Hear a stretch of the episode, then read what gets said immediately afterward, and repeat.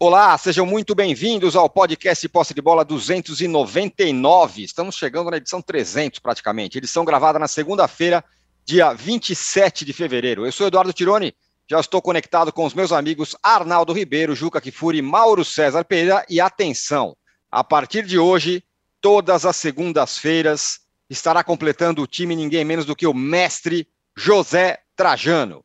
Bom, Corinthians e Santos empataram em 2 a 2 no clássico na Vila Belmiro, em jogo que, para variar, teve polêmica de arbitragem. O Corinthians perdeu a chance de ultrapassar, ultrapassar o São Paulo na classificação geral e o Santos de depender só dele mesmo na última rodada para avançar às quartas de final. O Lázaro, será que ele errou nas substituições quando estava ganhando de 2 a 1 E o Santos está melhorando? No sábado, o São Paulo conseguiu decepcionar e irritar mais de 52 mil torcedores que foram ao Morumbi. Derrota por 1 a 0 para o São Bernardo e mais uma contusão uma, na para conta, dessa vez do Caleri. E o Palmeiras, para variar, ganhou e vai passeando no Campeonato Paulista. Já no Campeonato Carioca também teve clássico. Os reservas do Flamengo venceram o Botafogo por 1 a 0. O Alvinegro vê agora a classificação para a fase final ameaçada. E o Rubro Negro pensa mesmo na decisão da Recopa nessa terça-feira contra o Independente Del Vale. O, o clássico, a vitória, deu uma boa aliviada na situação. E o Flu, essa grande notícia da semana, anunciou Marcelo, ele mesmo, o lateral esquerdo Marcelo do Real Madrid, como grande reforço. Será que vai dar certo? E não esquecemos disso não, viu, Juca? A seleção brasileira masculina de basquete está classificada para a Copa do Mundo. E para conseguir essa classificação, venceu só os Estados Unidos. Isso mesmo, em Santa Cruz do Sul falaremos disso também.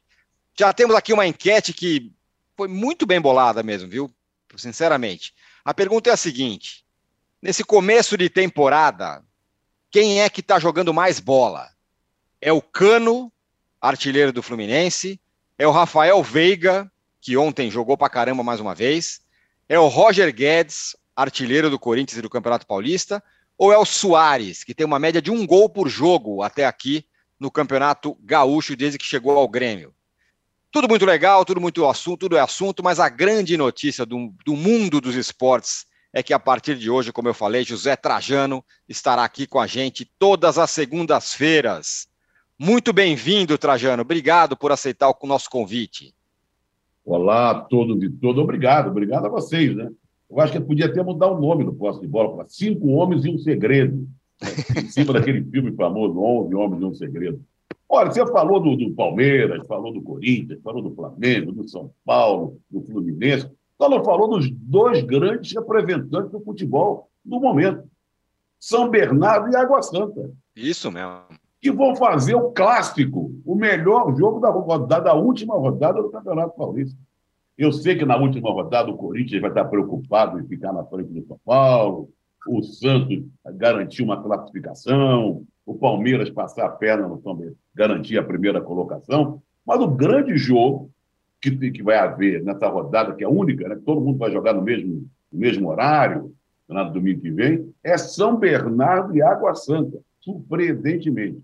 Lá no Rio, vai ter um Fla-Flu, mas eu acredito que, que o Fluminense, pelo, o Mauro pode explicar melhor, eu acho que não dá mais para o Fluminense passar o Flamengo, mas quem está com problemas é o Botafogo, que é o Volta Redonda, tem dois jogos contra dois times menores, enfraquecidos, times de que estão mal no campeonato, e pode garantir a presença entre os quatro.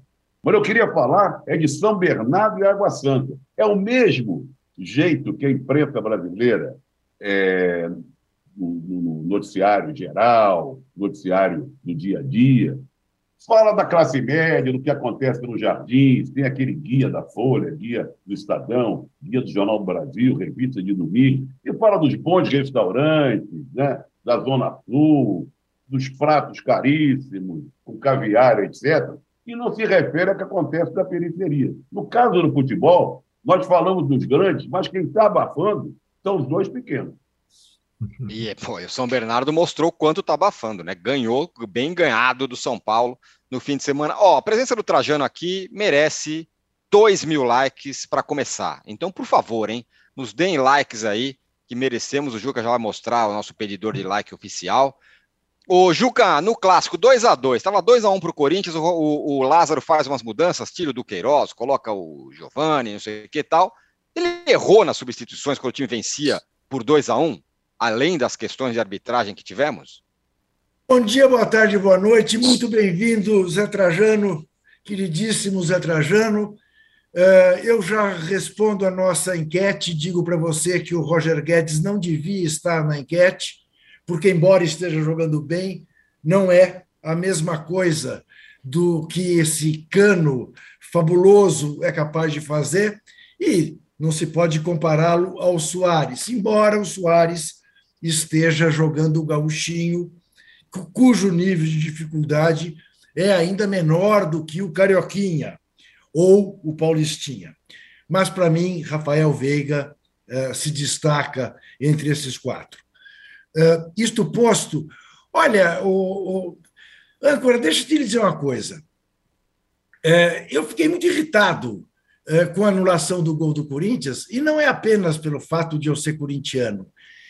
É e, e, não está dito que, porque o Corinthians teve aquele gol anulado do 1 a 0, eh, teria feito 2 a 0 em seguida, como acabou fazendo o 1 a 0. Aquele gol provavelmente mudaria eh, eh, o ritmo do jogo e permitiria ao Santos a reação que teve. Não é por aí. É pela absoluta estupidez da intervenção do VAR. Ninguém reclamou coisa alguma, o, o, os próprios jogadores do Santos ficaram surpresos ao ver a Edna correr para ir ver o VAR, porque eles mesmos não sabiam o que, que ela foi ver. Né? Ninguém estava reclamando nada e proporcionou que depois houvesse uma chuva de reclamações por parte uh, dos corintianos. Né? Então, é, é isto, é esta intervenção exagerada do VAR. ali se houve erro, e não houve. Uh, uh, tivesse havido um erro da arbitragem em campo, seria um erro clamoroso? Não é essa a função do VAR? Então, é, é isso que me irrita. Né? Eu só não fui dormir irritado porque o Golden State virou um jogo fabuloso no final e continua com chance de se classificar para os playoffs na NBA. Isso posto, eh, eu diria o seguinte: quer dizer, corrida no Campeonato Paulista, no Paulistinha, é para saber quem vai jogar com o Palmeiras na final e saber como é que vai perder para o Palmeiras na final, porque é impressionante. Independentemente de qualquer coisa, o Palmeiras faz o resultado de que precisa e vida que segue. E quero concordar com o Zé Trajano. Uh, realmente, esse São Bernardo e Água Santa é muito interessante e claramente, por ironia do destino, as quartas de final, se haverá um jogo muito interessante, será o jogo do Palmeiras e do São Bernardo, e a gente nem sequer sabe ainda com que mando. Realmente tem que tirar o chapéu para o São Bernardo. O Água Santa eu nem sei dizer. Depois que eu vi a estreia do Água Santa tomando de três do Corinthians, jamais imaginaria que o Água Santa estaria aí disputando o primeiro lugar com o São Paulo. Muito bem. O Arnaldo, além dessa questão do, do Lázaro, se ele errou ou não, não, errou, tem essa questão ah, da arbitragem. Oh, ah, sim. Lá. sim, não, apenas isso. Ô, âncora, a vida do técnico é muito difícil. Evidentemente, ele tirou jogadores do Corinthians que estavam esgotados. Aí ele deu azar, porque acabaram sendo protagonistas do pênalti o menino Giovanni, que fez uma bobagem na saída de bola, e o, o, o Maicon, que fez um pênalti desnecessário. Né? É, é, azar do treinador, mas eu não o crucificaria por causa disso. Muito bem. Arnaldo, é, o Corinthians, quer queira ou não, tem o melhor desempenho entre os grandes nesse Campeonato Paulista. Não perdeu de ninguém e ainda ganhou do São Paulo na no Morumbi, quebrando o tabu nada mal, né, para um começo de, de, de, temporada. Pois é, eu acho que essa uh, projeção de quem vai perder para o Palmeiras na final, quando você analisa o Corinthians uh, com um pouco mais de cautela, você enxerga que o Corinthians pode medir forças com o Palmeiras no final em dois jogos. Explico por quê. É, primeiro, ele não vai pegar nem São Bernardo nem Água Santa no mata-mata. Ele vai pegar algum time que está fugindo contra o rebaixamento. Então, as quartas de final do Corinthians são protocolares, né? O São Paulo vai pegar Água Santa e o Palmeiras o São Bernardo. Isso a gente já sabe. Sequelas ali. E, de fato, Tironi, nos clássicos, nos jogos importantes, que era uma questão do Corinthians na temporada passada, o Vitor Pereira não ganhava de ninguém. Ganhou um jogo do Santos só. No, no, perdeu todos para o Palmeiras, não ganhou do São Paulo, e agora o Lázaro nos três, Corinthians com o Lázaro no comando. Nos três clássicos, ele jogou bem os três clássicos. E talvez sim, por alguns detalhes, e acho que na formação de um técnico, se tem técnico experiente que se enrola todo na hora de substituir, que trocar no futebol atual, cinco trocas, acréscimos longos, é preciso ser cirúrgico. Nós somos de um tempo, eu e você, Tirone, que mexer do meio de campo para trás só em caso de lesão completa. Sabe quando se trocar lateral, trocar zagueiro, trocar volante? Você trocava os caras da frente, ali, quem tivesse faltando, gás. E, na verdade, nessas trocas, e você lembra que contra o São Paulo aconteceu mais ou menos a mesma coisa. Depois das substituições do Lázaro, o São Paulo quase empatou o jogo. Foi isso mesmo. E dessa vez o Santos empatou o jogo. Mas, para mim, são ajustes na carreira de um treinador que está se colocando até de forma surpreendente nesse início. Acho que o Corinthians, curiosamente, jogou para ter mais pontos do que tem no campeonato agora. Fez partidas, as grandes, mais, uh, digamos, relevantes do que, por exemplo, o São Paulo.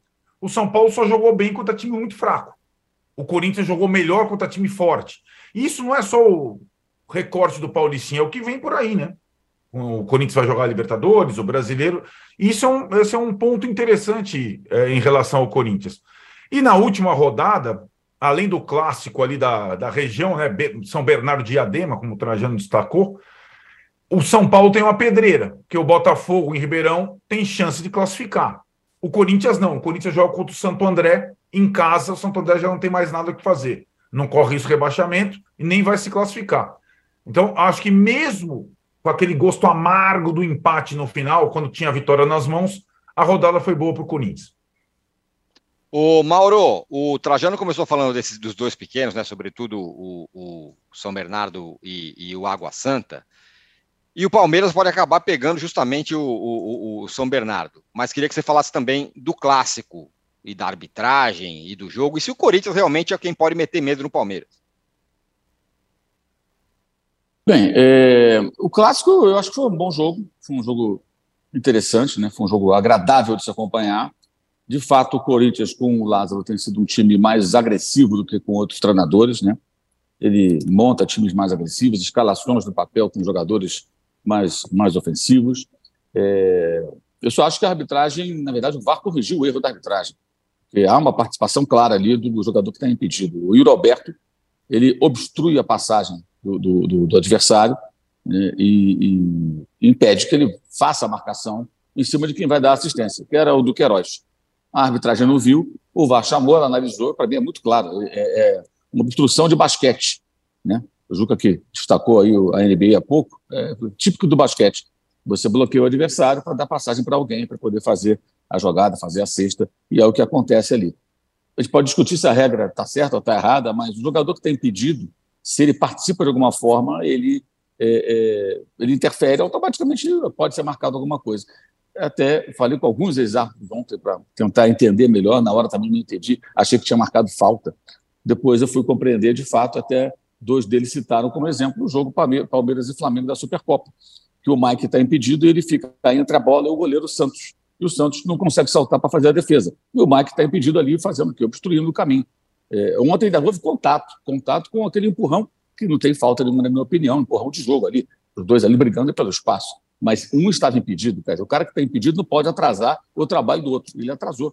É, é, então, acho que a arbitragem acertou, acho que o VAR ali corrigiu uma falha, é, como corrigiu uma mais grave ainda, da marcação de impedimento, que não sei de onde o Bandeira tirou o impedimento, no primeiro gol que valeu do Corinthians, né?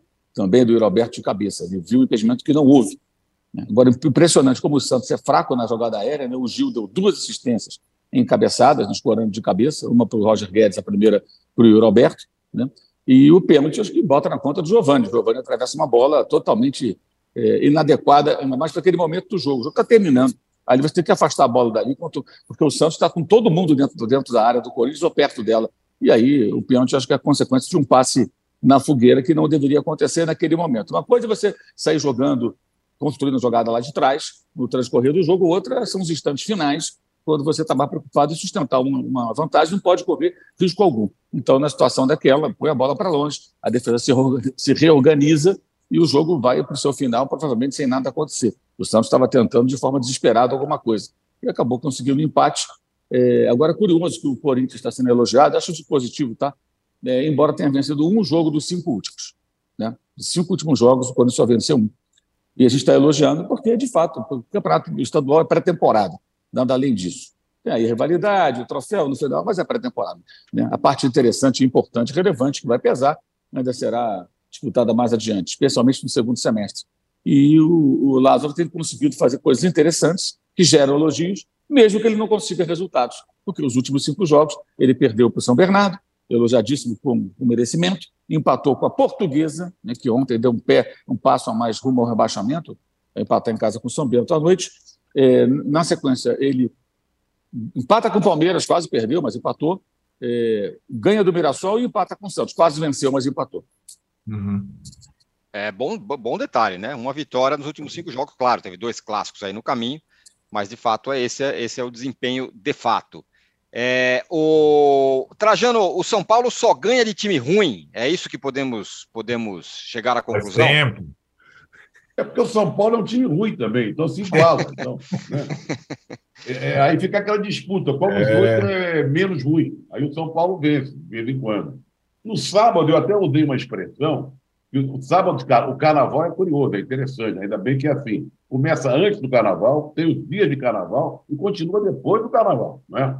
E no sábado tinha muito bloco saindo por aí. Aqui perto do Rio, bloco para lá, bloco para cá, grande bloco no Rio de Janeiro. Dava a impressão que o time do São Paulo saiu num bloco matutino e depois foi jogar no Morumbi. Porque não é possível, um time sem alma, sem gás, sem raça, preguiçoso. Estava todo mundo cansado, entendeu? E, e eu acho estranho no São Paulo, é, não sabia a escalação do São Paulo. Eu dou um doce para o torcedor São Paulino que souber a escalação do São Paulo. Aí o sujeito vai dizer: não, tem muita gente no departamento médico. É, o cara se machucou durante o jogo. Mas mesmo assim, cada o galopo para virar titular demorou um tempão.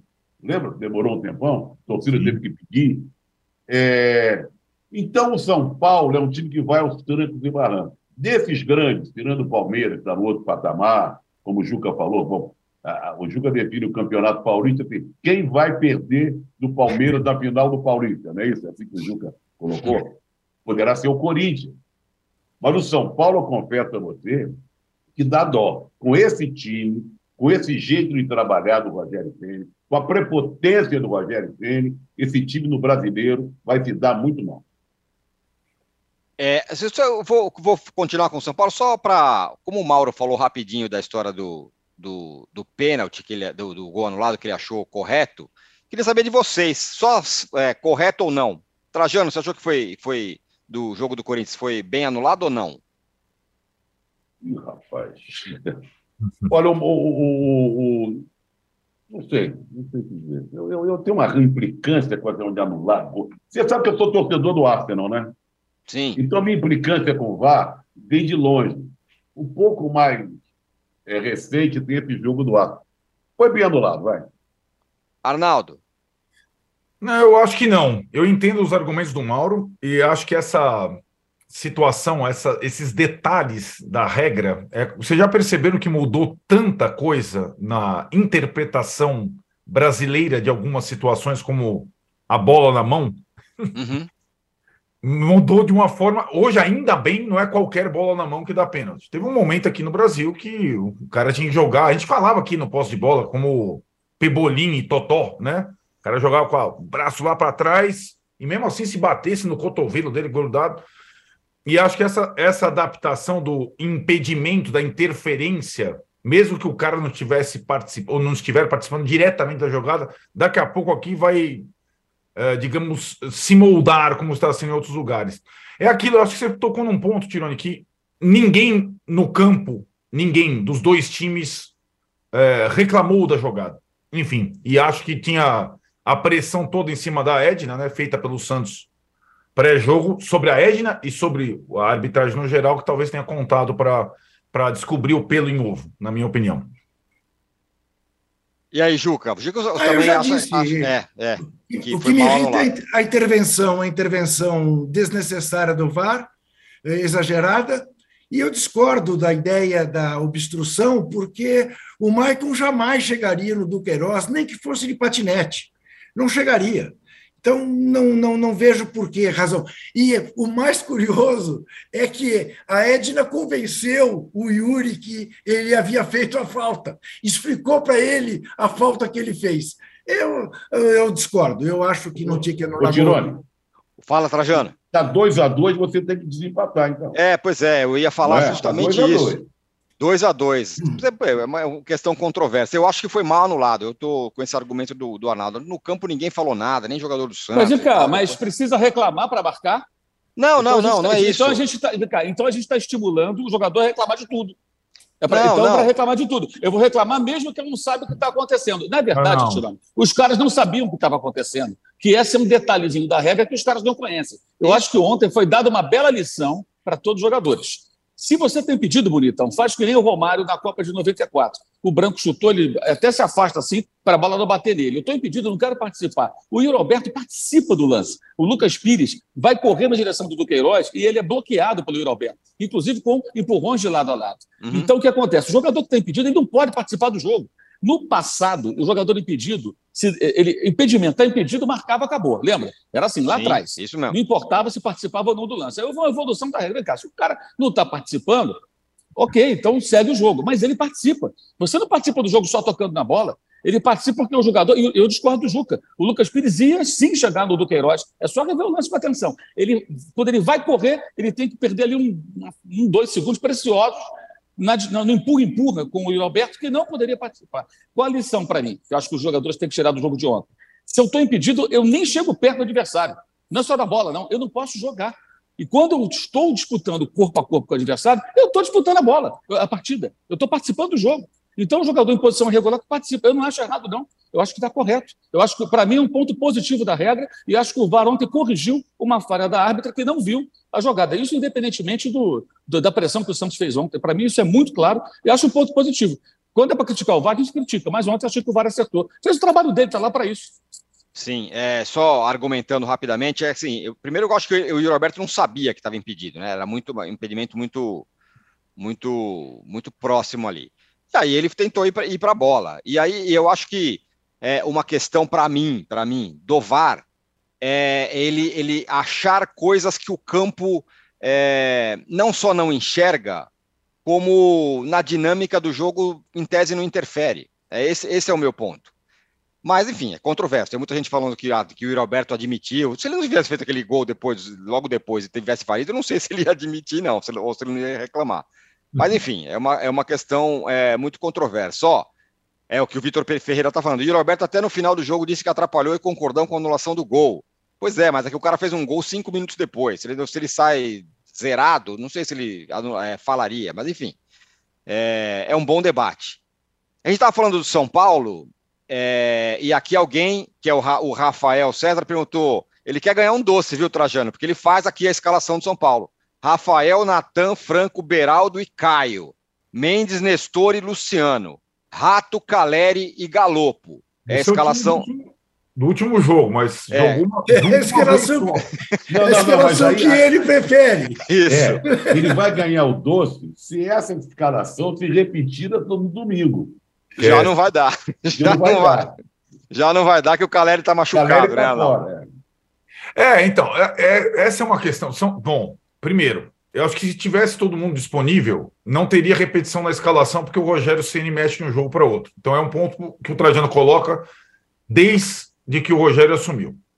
Mas, de fato, também chega a ser bizarro um time é, acabando fevereiro com 13 lesões. 13.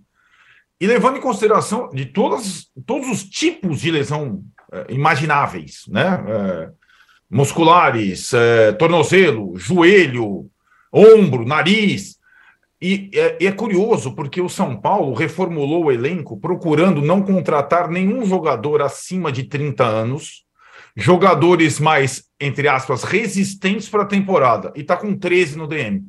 Então, Aliás, é Arnaldo, é. não sei se você viu, mas o Abel Ferreira fez referência a isso ontem, né? Ao, depart, ao departamento né, de fisiologia e tudo mais do Palmeiras, dizendo: notem, o Palmeiras é o jogador que menos perde. O Palmeiras é o time que menos perde jogador por causa da lesão. Até Juca, nisso, né?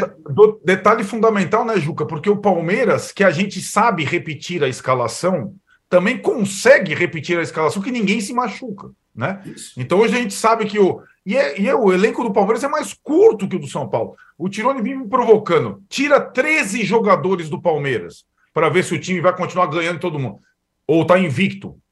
É, tira 13 do Palmeiras. 13, de fato, Tirone. Não, nenhum, nenhum clube resiste. Agora, existe agora uma necessidade, porque essa história ela vem desde os tempos do Crespo. Não, porque era o preparador físico argentino que estourava jogador tal.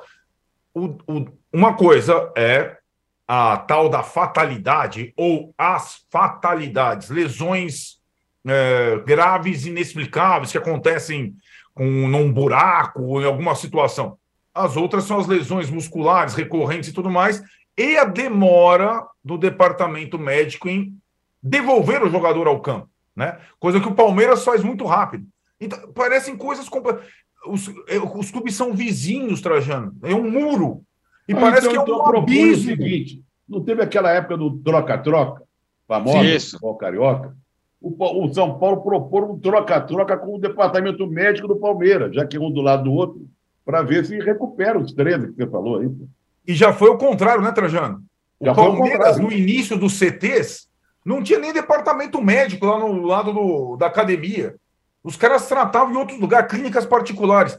E são detalhes fundamentais para o estágio que um clube está hoje e o outro né, é, ficou no tempo, ficou lá para trás. Então, e, e, no futebol atual, se você consegue recuperar rápido os jogadores, os caras jogam num ritmo muito intenso, várias vezes por semana, faz toda a diferença. Então, sim, o Abel falou, como o Juca disse, e uma das questões que fez o Palmeiras forte nesses últimos tempos foi a quantidade baixa de lesões. É verdade isso, que o Palmeiras não tem tantos reservas assim, não e está conseguindo repetir a escalação, sabemos de cor, rodada a rodada. É, é isso. É, é, essa questão da, das, das lesões é um negócio inacreditável no São Paulo, Mauro. Curiosamente, eu não quero dizer que tem relação com o Rogério Ceni. O Rogério Ceni sofreu demais com ausências quando ele dirigiu o Flamengo. E aí era convocação para a seleção, tinha outras questões ali. Ele, ele remou durante muito tempo com o Flamengo esfacelado também, né? É, foi justamente quando ele foi demitido, né? covardemente, no meio da madrugada, justamente quando os jogadores estavam por voltar, né? Da, de mais uma Copa América, data FIFA, aquelas coisas horrorosas que ainda não tivemos nesse ano 2023, né? E aí ele acabou sendo demitido. Agora é diferente, né? Porque não tem convocação, são, são jogadores que estão fora de combate. Na época havia desfalques por lesão, mas desfalques importantes, jogadores que foram convocados, então ficou sem muita gente. Lembrando, na época, o Gabigol ficou fora, o Everton Ribeiro ficou fora, o Rascaeta ficou fora. É, teve mais alguém que não estou lembrando agora. Enfim, mas teve três, quatro, quatro jogadores convocados, aí dois ou três se machucaram e ele ficou sem muita gente. É, assim, é frustrante né, para o torcedor, claro. 50 mil pessoas, mais do que isso no estádio, uma derrota. É incrível, né, cara? É. Agora, agora, o curioso é o seguinte, né? A derrota é para um time que o Trajano abriu. Pô, você pode elogiando, inclusive, né? um uhum. time que já bateu outros grandes. Assim, um time Sete que... vitórias seguidas, né, Mauro? Exato, conseguiu uma Sete marca que, que nem os grandes têm conseguido. Raramente conseguem, mesmo no Campeonato Paulista. Então tem também o valor do adversário. É, evidentemente, a frustração a gente compreende porque a camisa do outro lado é uma camisa sem tradição, mas uma equipe que está sendo muito competitiva e que consegue realmente causar aí um, um grande impacto, né? enfrentando, inclusive, os grandes e conseguindo bons resultados. E que é o time que, em tese, pode até ameaçar um certo conforto do favoritíssimo Palmeiras. É, então tem um contexto também, acho que, do adversário, mas, claro, compreensível que o torcedor não vai lá para ver perder para o Corinthians, agora perder é, para o São Bernardo. É, é irritante. Até porque o problema vem de muito tempo, né? O problema de São Paulo é um problema de longa data, de outros técnicos, de outros dirigentes, né? de uma série interminável de fracassos. A gente pode lembrar que em 2017, quando o Rogério foi técnico pela primeira vez, São Paulo foi eliminado da Sul-Americana pelo Defesa e Justiça. E Sim. teve eliminações para outros times pequenos em campeonato estadual, Copa do Brasil, Ponte Preta, é, é, vários times menores ganharam do São Paulo, eliminaram de várias competições. Era uma série assim constrangedora. E isso não acaba. Acho que o problema tem que ser discutido além do Rogério Ceni, independentemente de sua responsabilidade nesse contexto, porque isso não acaba. É impressionante. Assim como o São Paulo ele se embanana é, com uma frequência assustadora e de diferentes maneiras e não, não cansa de decepcionar a torcida. E acho que esse é um problema que também vai além do departamento médico. O clube está numa fase muito complicada. É, Agora, é... olha aqui. Fala, Vamos lembrar o seguinte: São Bernardo. São Bernardo começou o campeonato ganhando da Inter de Limeira de 3 a 0. Fora. Aí empatou. Empatou com o Bragantino, empatou com o Santos, tomou de quatro do Mirassol e Mirassol. A partir daí ganhou todos os jogos que disputou, inclusive Sim. do Corinthians. É isso, o não. Zuba é, tá, é, o Zuba tá com esse like é, que tem esses. Uh, like árabe. Like árabe. Ah, então, like é só para lembrar que nesse final de semana, porque tem a questão, quando tem os problemas do São Paulo, o São Paulo perde, muita gente tem a, a lembrança, o Crespo, o Crespo. Volta Crespo. O Crespo perdeu de 7 a 0 do Ramon Dias, 7 a 0 na final, que é o time do Al Hilal que eliminou o Flamengo do Mundial. Não, mas tem um problema, não. O Qual time é, do Crespo tinha 13 jogadores contundidos. aí não dá, tá vendo? Aí, aí tá vendo? Não dá. Não Tira dá, 13 jogadores do Al Hilal é, para você ver o é, que, que é. É, é isso aí, toma uma sapatada de 7 a 0 do time do Ramon Dias. O... Oh, bom, agora o, você falou do, do desempenho do São Bernardo, Juca ganhou do São Paulo, ganhou do Corinthians, empatou, sabe lá como com o Santos, era para ter ganho, fez, fez o diabo no, no, no, campeonato, como disse bem o Trajano. Vai enfrentar agora, na próxima fase, o melhor time do campeonato. É o maior enrosco para o Palmeiras possível? É. É. é Tem chance? Certamente, certamente é um enrosco maior, por exemplo, do que se fosse o Santos, o adversário do Palmeiras.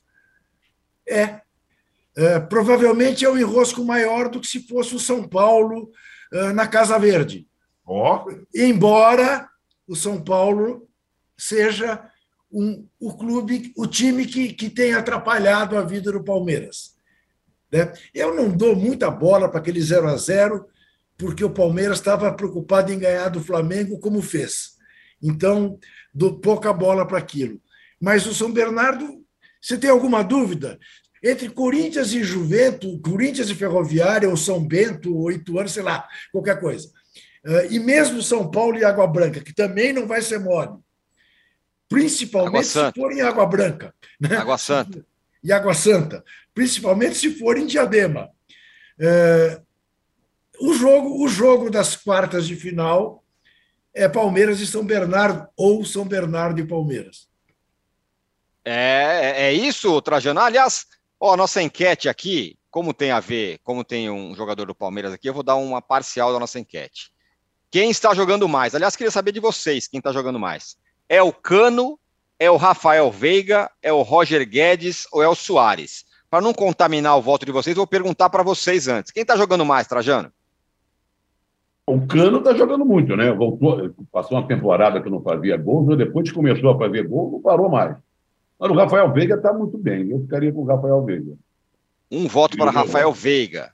Arnaldo. Aliás, aliás, só uma coisinha. Oi, vai falar. Vai ter uma convocação da seleção brasileira agora para o jogo contra a Marrocos.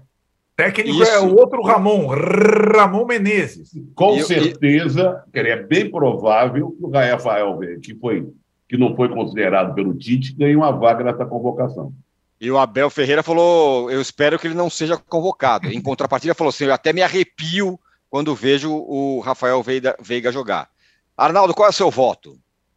Eu, nessa, como a gente tenta comparar alhos com bugalhos, né? Eles estão jogando contra adversários diferentes, campeonatos diferentes, não é muito simples. Eu vou voltar no Roger Guedes pelo simples fato que nos jogos com peso 2, 3, ele foi muito bem. Ele fez gol contra o Palmeiras, contra o Santos, contra o São Paulo e talvez, como ele mesmo disse, seja mais confortável com o Fernando Lázaro. Ele está jogando bem os jogos importantes, o Roger Guedes. E você, Juca? Você eu já, já votei né? no Rafael Veiga na minha primeira. Uh, é verdade, é verdade. E aí, Mauro? Posso guardar meu voto para quando tiver campeonatos mais interessantes? Ah, eu tenho que votar agora. Brasileirão, é a primeira rodada do Brasil. Você pode é, tudo, eu, relaxa. Eu prefiro guardar meu voto. Assim, fazer avaliação do jogador de futebol em cima desses campeonatos mequetrefes aí não dá. Os campeonatos estaduais não dá, isso aí não dá, não dá. Isso aí é só aquecimento, pré-temporada. Mais Ó, nada. O Mauro guardou o seu voto, mas 2.340 caras não, não guardaram, não. 2.350 agora. Já votaram e está assim por enquanto. Quem está jogando mais? Cano, 29%. Rafael Veiga, 34%. Roger Guedes, 16%. Soares, 22%. Para fechar é, esse papo dos paulistas entrar nos cariocas, só queria que o Trajano falasse, desse um plá sobre o Hendrick que é uhum. assunto todo o é. jogo, Trajano, porque sai, é substituído, não faz gol. Ontem foi muito aplaudido pela torcida do Palmeiras, como tem sido normalmente, né? Parece que a bronca ou a pegação de, no pé dele é mais em rede social mesmo. Claro que em rede social. O cara tem 16 anos, para 17.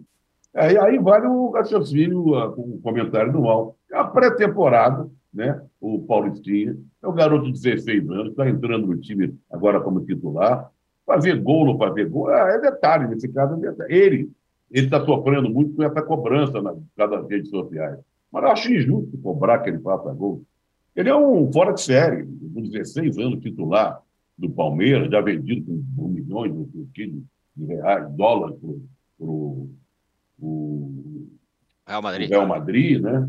Eu acho uma injustiça pegar no. E ele está sofrendo com. Você vê que ele está sofrendo com isso. Por mais que haja um trabalho em cima dele, falar, ah, né, deixa para lá, tá, calma, um dia o gol sai, sei lá o quê. Já chorou, já sai com o cara meio amarrada.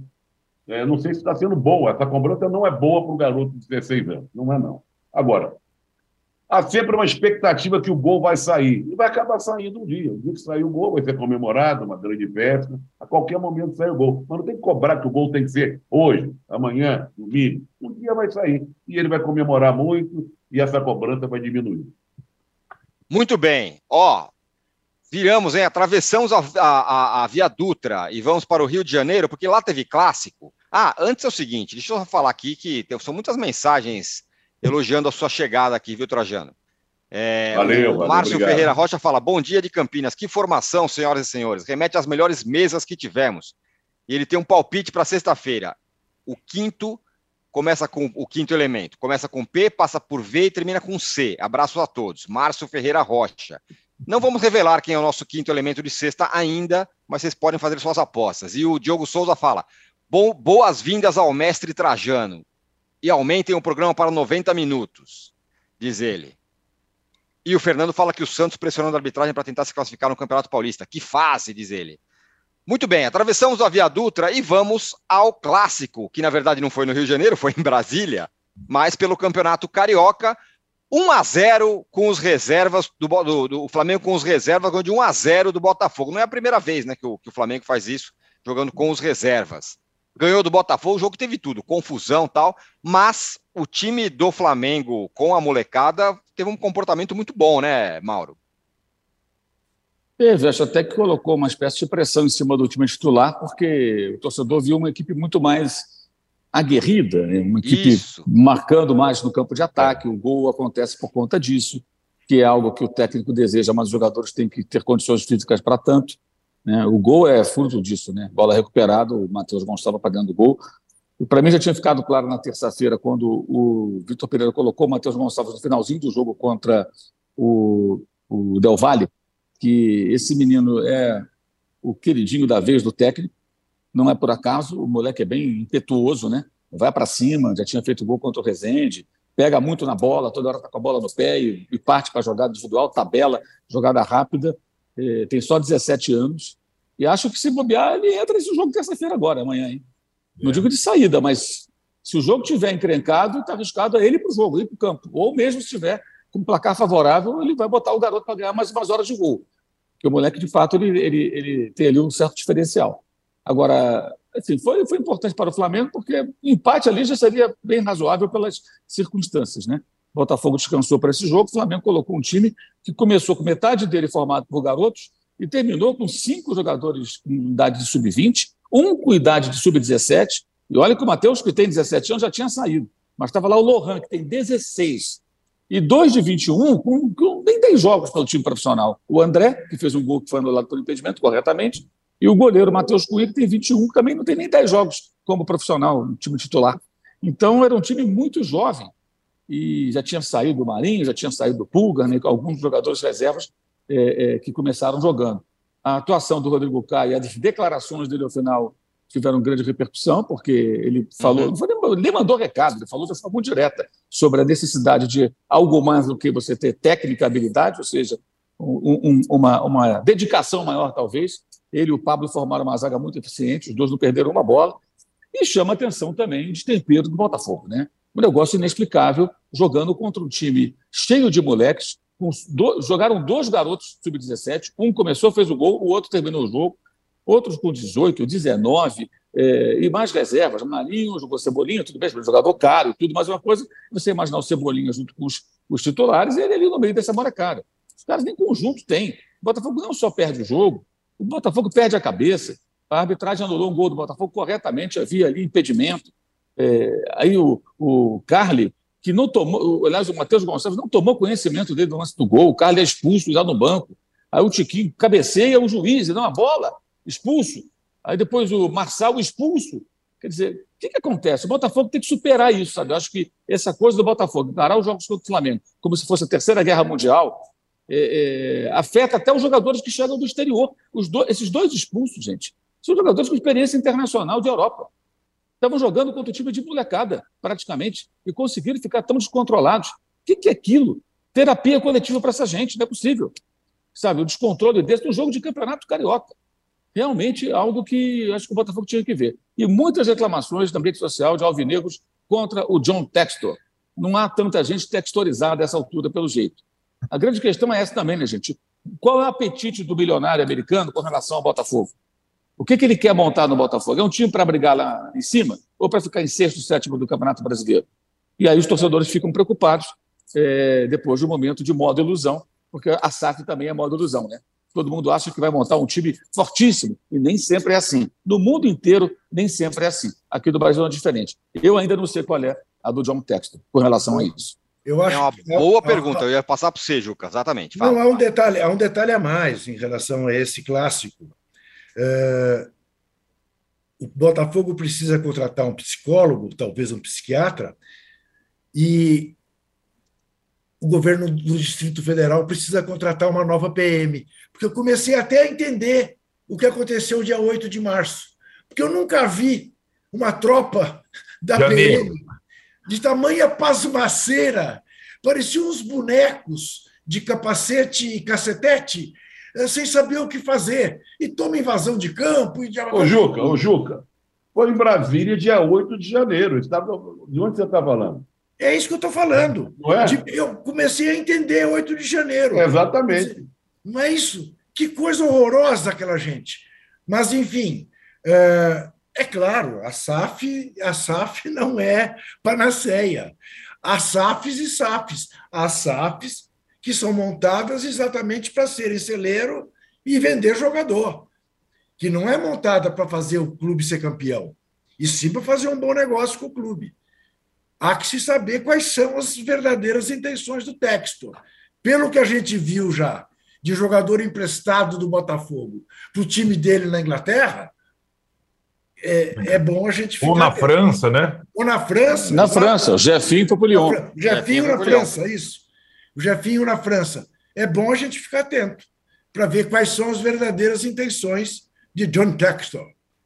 É, é, essa, essa questão é, é, muito importante, né, Trajano? Porque todo mundo fala, não, o time tá mal, ah, vira SAF aí, traz aí um caminhão de dinheiro, vai ter só o Manchester City jogando aqui no Brasil. E não é assim.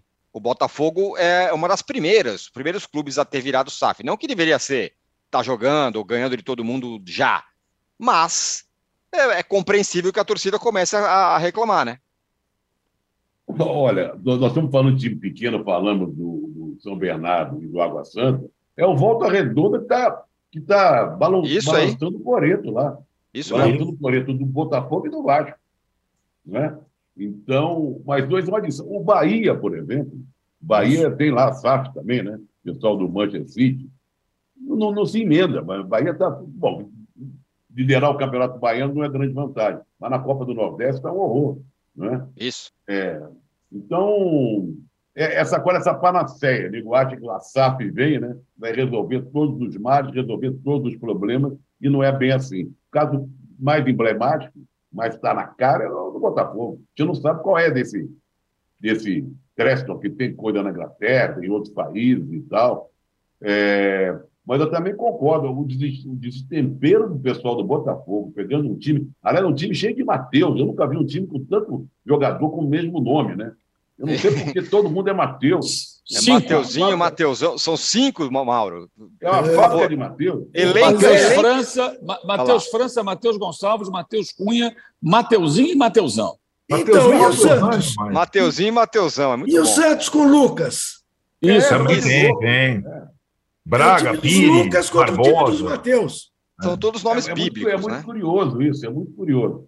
Então, o, o Botafogo não se emenda. O Botafogo não se emenda, está arriscado a ficar fora da, da decisão da Taça Guanabara.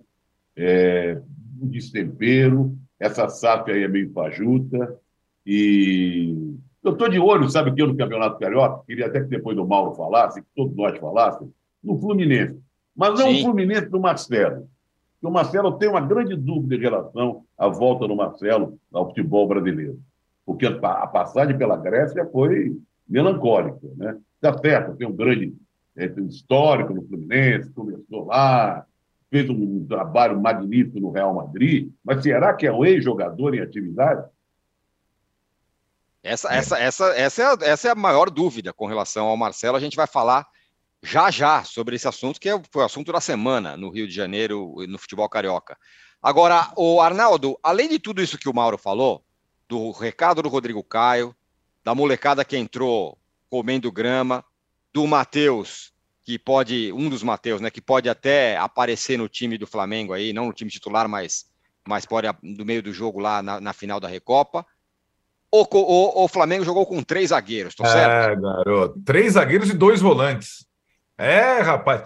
É que tá, né? É, podendo. Quando é o time reserva, alternativo, aí o Vitor Pereira pode até fazer esse tipo de experiência. E eu fico pensando se, além de um recado para os titulares, como disse o Mauro, não existe uma possibilidade diferente de atuar. Porque a aplicação, não precisa nem o Rodrigo Caio falar, do Flamengo na marcação foi maior do que nos últimos anos. Porque o sistema era muito mais, de fato, seguro. E o Flamengo competiu, brigou, tirou de cabeça. E vamos combinar, o Flamengo tem cinco bons zagueiros. E usa dois só normalmente. Então, é, é uma. Mas é uma espécie de tabu, Tirone. Se você vai botar três zagueiros contra o Del Valle, que aliás joga muitas vezes dessa forma, em algumas situações, é, no Maracanã é outra conversa com o time titular. Então, o Vitor Pereira, nesse jogo, ele pôde fazer até esse tipo de experiência. E acho que funcionou bem. Não, não sei se. Eu acho que se ele quisesse apenas colocar um time é, alternativo em campo e replicar o que os titulares fazem, ele manteria o sistema tático que normalmente o time titular usa. Mas hoje, no, no jogo de Brasil, foi um Flamengo completamente diferente. Inusitado, com dois volantes e três zagueiros. E não deixou de jogar bem por causa disso. Né? E acho que, é, em relação ao adversário, vocês falaram tanto do destempero do Botafogo. Teve o destempero do Botafogo contra o Vasco também, né? Dois jogadores Não, no- expulsos no primeiro tempo. Nos, nos últimos jogos foram cinco expulsos. Pois é. É, Então, assim, é, no, contra o Vasco, no- jogou o segundo tempo inteiro com nove jogadores. Então, é uma situação. E acho que essa questão da SAF do Botafogo, ela fica, da pressão da torcida, ela fica mais evidente quando o vizinho, o rival, o Vasco, começa com o SAF também de uma forma um pouco diferente. As primeiras contratações do Vasco, elas foram mais impactantes que as do Botafogo. O Vasco tirou titular do São Paulo, do Atlético Mineiro, tirou o artilheiro do campeonato, Pedro Raul, tirou. Ainda está formando, é tudo incipiente. Mas se o Botafogo ficar fora dos quatro e o Vasco entra, ah, rapaz, batata do Textor vai assar. Vai. Porque os investimentos do Vasco na primeira onda foram maiores eh, em termos de eh, repercussão dos jogadores do que do Botafogo. Botafogo contratou, lembra? Aquela coisa que fez barulho, Patrick de Paula do Palmeiras, que estava marginalizado do Palmeiras. E nem está jogando. E, a- e o, o Vasco não. O Vasco tentou dar umas cartadas, tipo, eh, tipo Jair do Atlético Mineiro, né? Então tem o Pedro Raul, Léo, Piton, né? Então tem uma coisa ali que o concorrente próximo, essa vai ser a, acho que a, a medida da cobrança da torcida do Botafogo, conforme o Vasco vai evoluindo com a sua SAF. E se a gente não tiver os quatro grandes, será uma grande surpresa. Como disse o Trajano, talvez fique no saldo de gols, né? Porque tanto o Botafogo quanto o Volta Redonda tem dois jogos contra times frágeis e hoje a diferença é saldo, número de gols marcados. Então talvez seja essa a. Como o Volta Redonda tem o artilheiro do campeonato, talvez o Volta Redonda consiga se classificar por gols marcados ou saldo de gols. Muito bem, vamos falar já já do, do Marcelo, mas antes eu quero só arrematar com o Mauro duas coisas. É, primeiro, o jogo de amanhã, dessa terça-feira, que é a Recopa, que enfim é o jogo que aí vão os titulares e tudo mais, que é o, o jogo que o Vitor Pereira precisa vencer, o Flamengo precisa vencer para conquistar essa taça. A primeira seria a primeira dele no Flamengo. E a segunda, tem uma, uma coisa, a questão do, sobre os três zagueiros, que o Cleiton, na verdade, jogou como lateral, ou atuou como lateral, embora ele seja zagueiro. Queria que você explicasse isso, Mauro. Era híbrido, né? Em alguns momentos ele formava como terceiro zagueiro, quando o time tinha bola, muitas vezes o Cebolinha descia ali pelo corredor esquerdo e ele se posicionava como lateral. Para ele fazer isso no time principal, né, ele vai ter que treinar isso, né? E aí ele faria o quê? Ele tiraria quem? Essa é a questão. É, é. Tira o Varela e faz o Rodrigo Caio como um, um zagueiro lateral pela direita? Mas aí quem já vai fazer o corredor assim direito? São Paulo. Já, já é, jogou exato, no São Paulo assim, né? É. Mas, aí assim, quem é. mas aí ele não tem um cara para jogar ali Faz pelo corredor, corredor direito. direito. É, o Everton Ribeiro não faz exatamente esse papel. Ele vem para trabalhar da ponta para o meio. Então é mais complicado. E ele, ele ficou no Rio de Janeiro, né? Treinando o time titular. Ou seja, ele treinou uma outra formação, né? Imagino, porque desses zagueiros, o Léo Pereira se machucou e o Rodrigo Caio e o Pablo viajaram para Brasília. Ele ficou no Rio com o Davi Luiz e o Fabrício Bruno, que são os dois que vinham jogando desde a lesão do Léo Pereira. Mas é, eu imagino que ele vai fazer esse tipo de movimento, exercício adiante, especialmente se, se conquistar amanhã na Recopa. Né? Amanhã o Flamengo tem que jogar bola, tem que jogar com mais dedicação, o estádio vai ficar lotado, é, o Del Valle não é um time que joga retrancado em hipótese alguma, pode até abrir um pouco mão da posse de bola, ele tem números bem eh, elevados de posse de bola em casa, fora nem tanto. Mas não é um time que joga fechado, todo entrincheirado, marcando lá atrás. Ele tenta jogar. Um time que tenta jogar, isso é bom para é bom Flamengo. Porque é um time que não vai ficar ali todo fechado, dando bicuda e dificultando, fazendo o tempo passar. É um time que deve sair para o jogo, em alguns momentos. E isso pode ser interessante para o estilo do Flamengo, acredito eu. E é vencer por 2 a 0 não é nenhuma tarefa do outro mundo, convenhamos. O Del Valle já teve times melhores do que esse. Né? Já teve times melhores do que esse inclusive aquele que deu de 5 a 0 no time do Domenech, lá na Libertadores em 2020, e que depois perdeu de 4 a 0 com o Flamengo jogando de contra-ataque no Maracanã. Muito bem. Ó, Juca, o Marcelo voltou. Já teve música da torcida do Fluminense, todo mundo empolgadaço com a volta do Marcelo, que foi um jogador gigantesco no Real Madrid, Copa do Mundo, tal. Na Grécia não foi tão bem. Volta para casa. Quero saber se você acredita que pode funcionar. E também, por favor, fala do basquete. Você falou da NBA e não falou da, do Brasil classificado para a Copa do Mundo. Começo pelo fim. Começo pelo fim, até porque exatamente via os dois jogos ao mesmo tempo.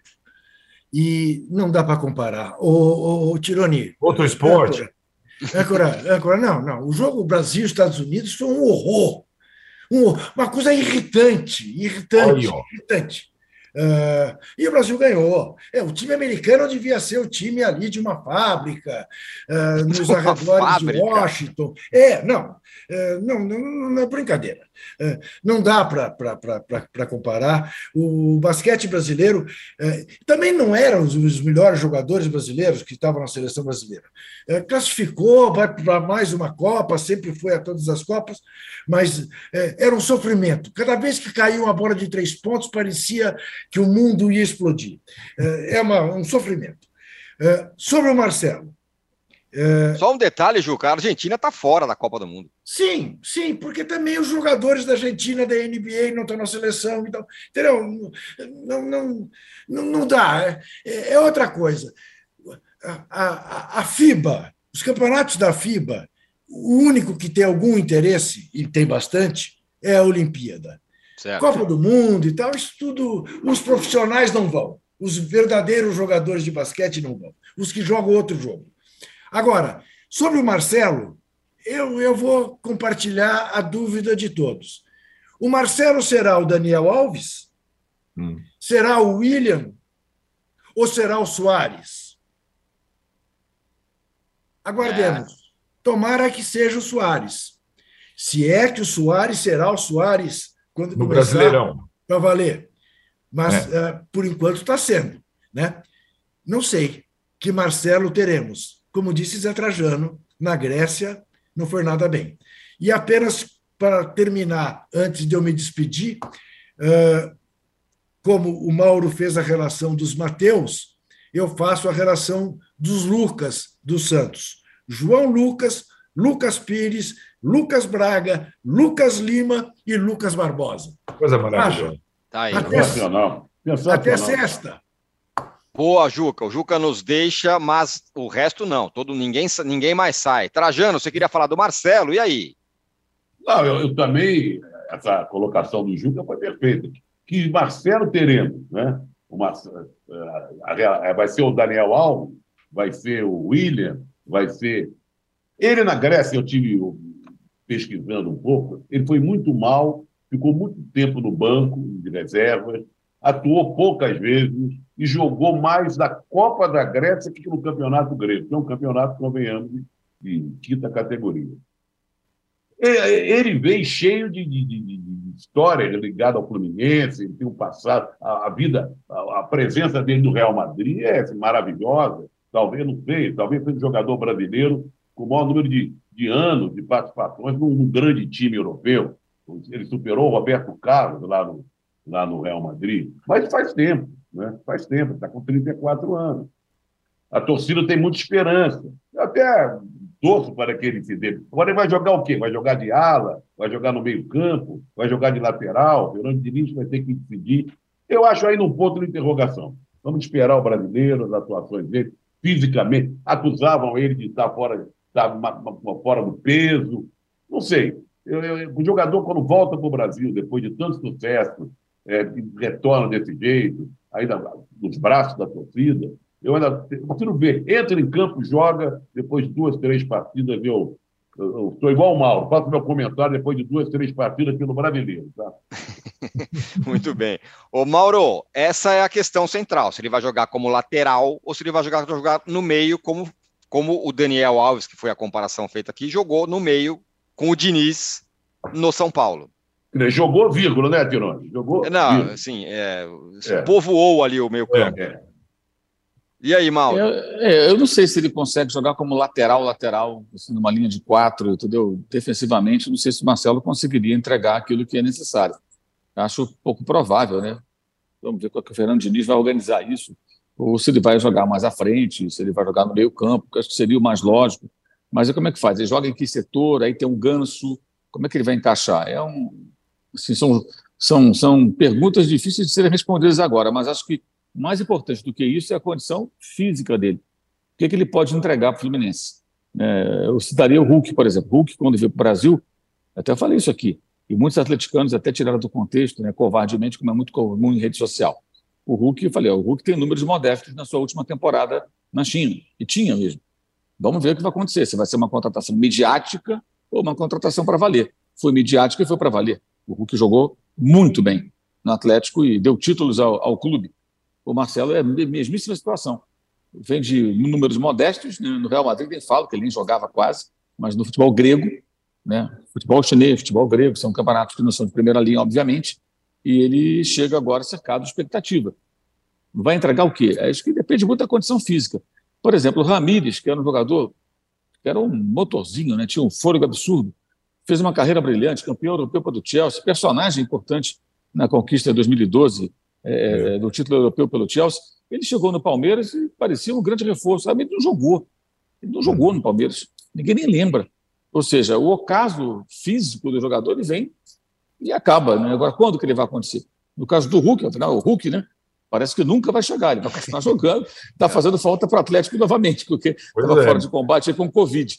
Agora, os outros jogadores que não são Hulk, né, como é que vai ser?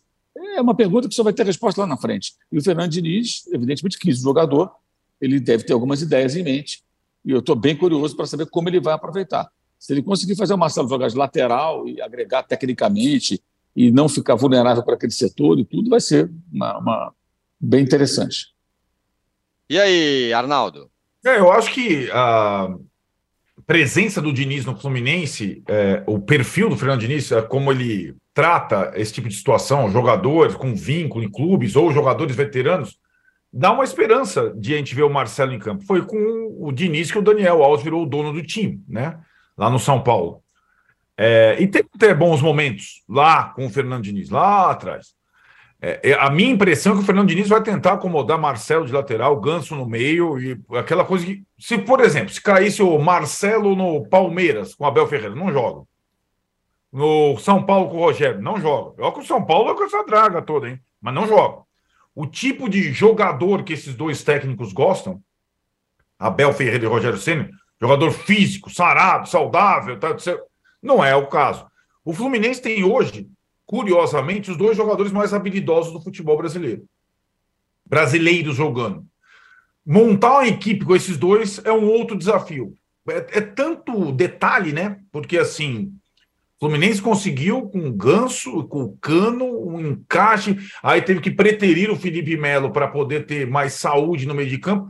Eu fico imaginando se a tentativa de agrupar Ganso e Marcelo, o que fará o André, que tem que correr por uns três normalmente.